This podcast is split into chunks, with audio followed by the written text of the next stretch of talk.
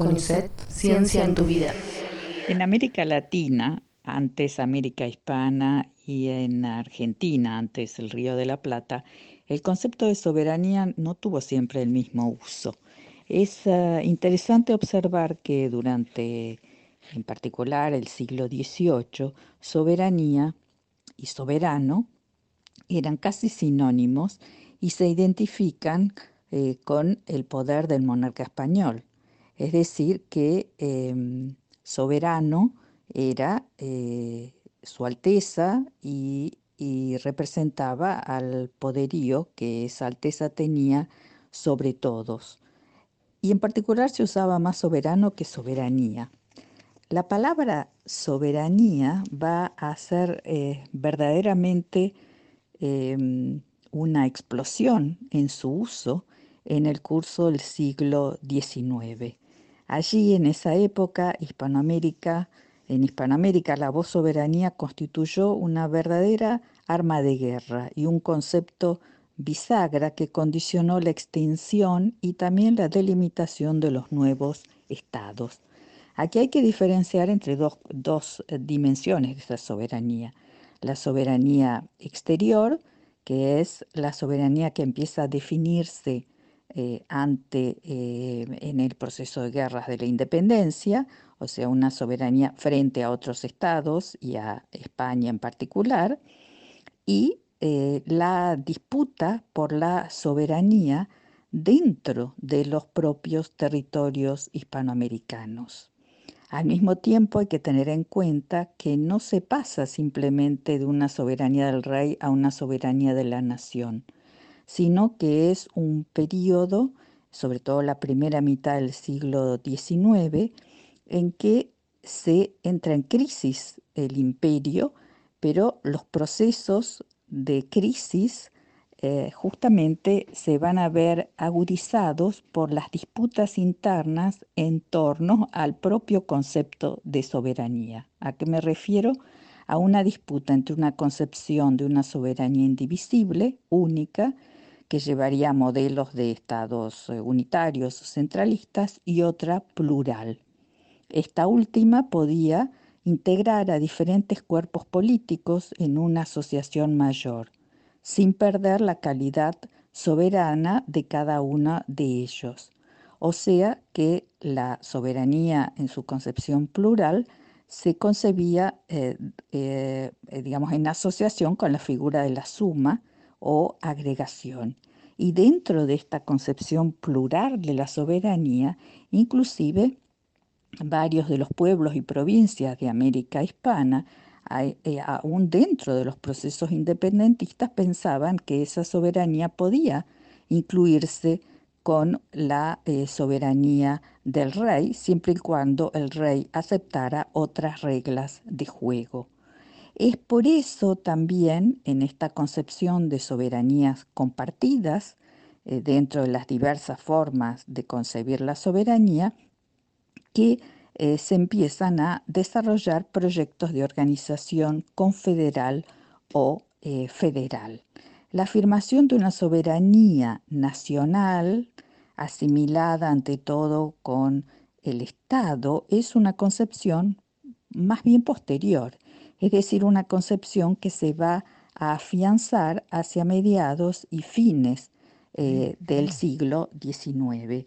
cuando allí sí se empieza a perfilar, perfilar, y sobre todo hacia fines del XIX en toda Iberoamérica, una evolución, o ya América Latina, hacia una concepción jurídica y abstracta de la soberanía nacional, identificada con una específica función estatal, que sin embargo se va a encontrar hackeada a lo largo del siglo XX por disputas en torno, por ejemplo, al rol de la soberanía popular en la conformación del nuevo Estado constitucional. Por lo tanto, es eh, importante tener en cuenta esta evolución histórica y tomar en cuenta que los sentidos antiguos, la manera de, concebir la soberanía y de disputar esa soberanía en, el siglo XIX fue muy em, en parte diferente a las concepciones que hoy tenemos de soberanía dentro de un Estado-nación consolidado. CONICET, ciencia en tu vida. El concepto de soberanía es un elemento fundamental de la historia política y social de Occidente que podemos encontrar en Francia, podemos rastrearla hasta Francia, siglo XIII, como un elemento que era utilizado para describir fenómenos de significativa altura,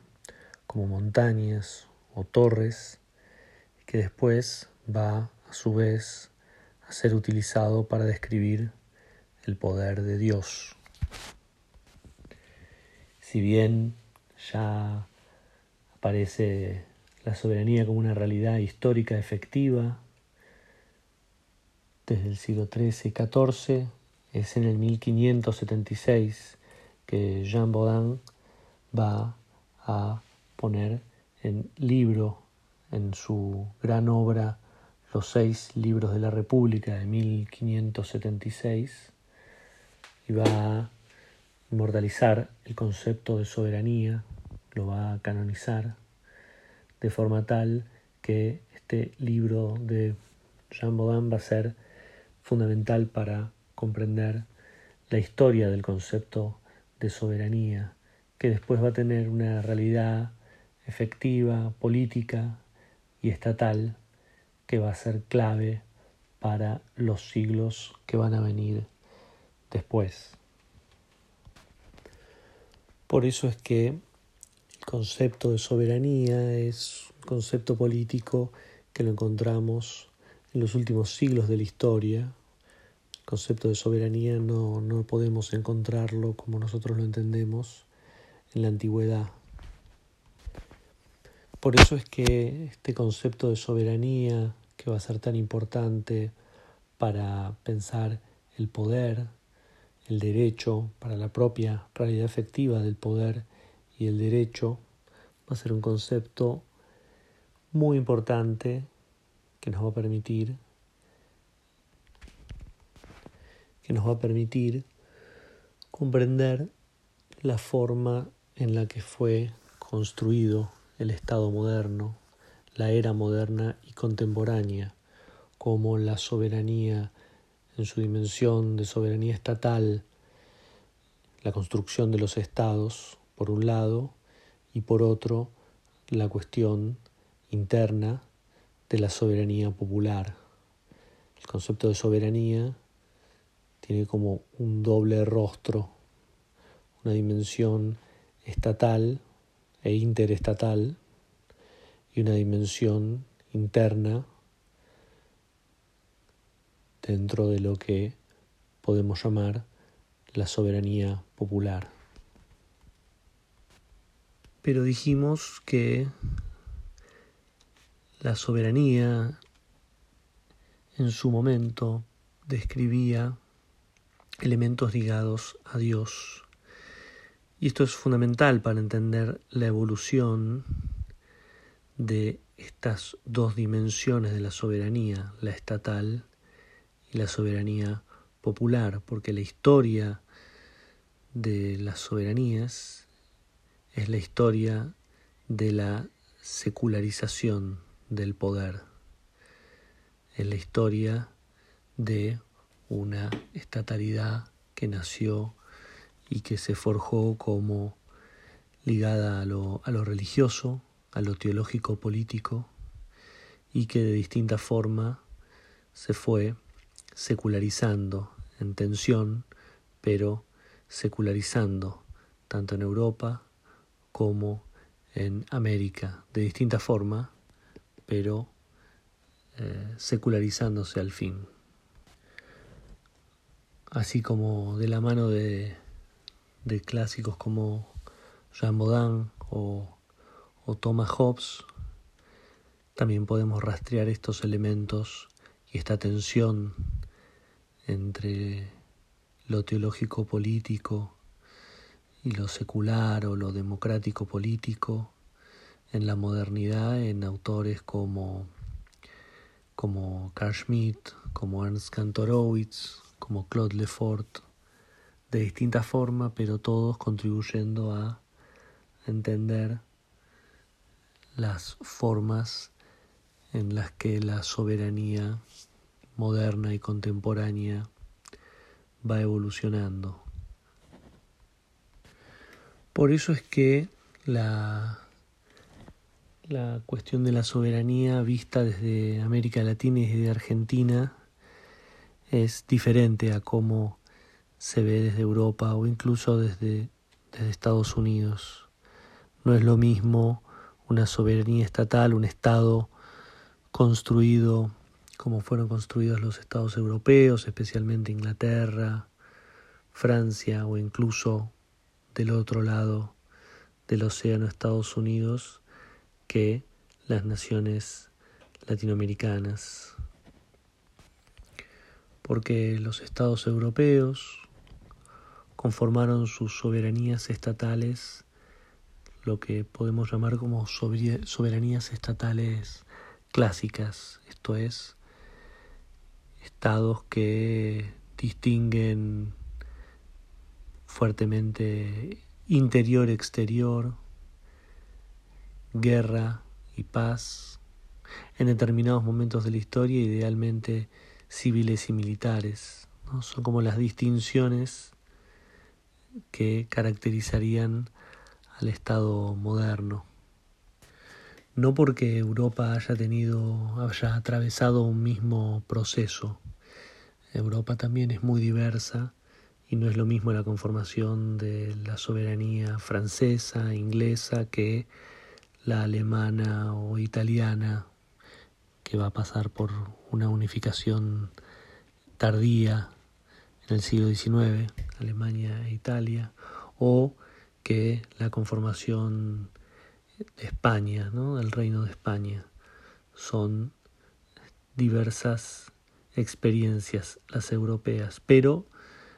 con América Latina se da todavía una diversidad superior, una diferencia histórica eh, y temporal distinta. Lo mismo podríamos pensarlo con, con estados modernos no europeos y no latinoamericanos. ¿no? En cada cada región eh, se da distinto y a su vez dentro de cada región hay historias diferentes, hay procesos diferentes. Pero no es lo mismo eh, haber atravesado un proceso como el de como el de la ruptura con la monarquía en el caso francés que el caso, por ejemplo, argentino, las poscolonias españolas como la Argentina atraviesan por un proceso de conformación de la estatalidad diferente y también de la construcción de la soberanía popular, esto es, de la democracia. Por eso es que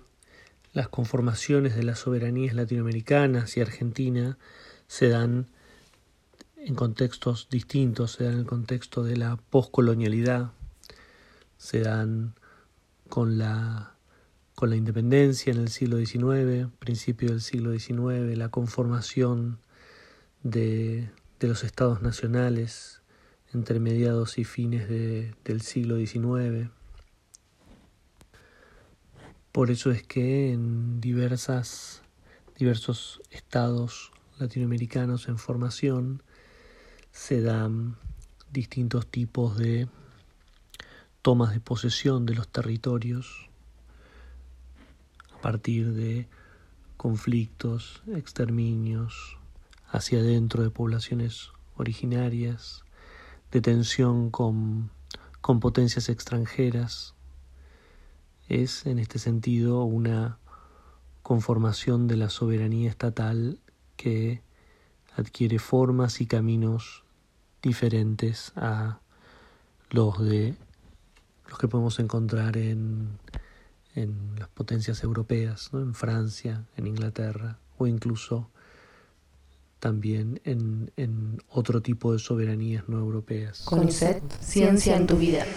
Otro elemento muy importante a tener en cuenta es que las defensas de las eh, soberanías en el siglo XIX, eh, sobre todo en la primera mitad, se identificaban con espacios diferentes al que va al espacio propiamente nacional. Eran más bien espacios provinciales o de pueblos y la identidad era más una identidad americana que una identidad propiamente argentina. CONICET, ciencia en tu vida. Si consideramos que la soberanía está ligada a una serie de distinciones, la soberanía estatal está ligada a la noción de frontera, la cuestión de la frontera es constitutiva de la soberanía estatal y así como hay una serie de distinciones entre interior y exterior, los límites, la cuestión de, la moneda, tener una moneda, el monopolio de la violencia legítima también es una clave de la estatalidad moderna. Y podemos ver cómo todas estas rasgos y características de la soberanía son en distinta medida desafiados por la escena contemporánea. Esto lo podemos ver en distintas partes del mundo, por ejemplo, dentro de lo que es el experimento de la Unión Europea, que implica la construcción transnacional de una organización política que, en la cual los distintos estados delegan funciones y delegan potestades típicas de la estatalidad, como puede ser, por ejemplo, la emisión de moneda. Y en América Latina, en, en, el Cono Sur, en Sudamérica también podemos ver insípidos experimentos de este tipo, como el Mercosur, como la UNASUR, mucho menos desarrollados que la Unión Europea, pero ahí también podemos encontrar terreno fértil para la experimentación política, para pensar nuevas formas de organización, nuevas formas de, integración que también pueden implicar desafíos a la cuestión de la soberanía, desafíos que pueden ser interesantes porque son eh, de una forma u otra desafíos que los estados de distinta forma eligen. Pero también hay otro tipo de desafíos que podemos ver fuertemente en distintos países de América Latina que desafían la, cuestión de la soberanía estatal. Lo podemos encontrar en distintos países latinoamericanos a partir de la problemática del narcotráfico, que es desafiante para la soberanía estatal. Y también en América Latina y en Argentina, para seguir con esta idea de la soberanía desafiada, en América Latina y en Argentina podemos encontrar, al igual que en el resto del mundo, de distinta forma, en distintas regiones y países, lo que implica el desafío tecnológico y el desafío también medioambiental para las sociedades, pero también para los estados soberanos. En el mundo podemos encontrar múltiples ejemplos de estas tensiones, estos desafíos a la cuestión tanto de la soberanía estatal como de la soberanía popular, de la democracia, del desarrollo de la democracia, que también es una dimensión de la soberanía. Podemos pensar en el caso, eh, el conflicto entre, entre el Estado chino y Google eh, alrededor del año 2009, las revueltas iraníes, la primavera árabe, distintas formas en las que lo digital, la disrupción digital implicó e implica desafíos para la soberanía estatal, así como también para la soberanía popular, para el desarrollo de la democracia, para eh, los efectos que puede tener en la conversación pública, en los medios de comunicación son, decimos, desafíos que no necesariamente tienen que ser malos, pueden ser potenciadores de la democracia, pueden dar eh, nuevas formas a, los estados, nuevas formas institucionales también. Ciencia en tu vida.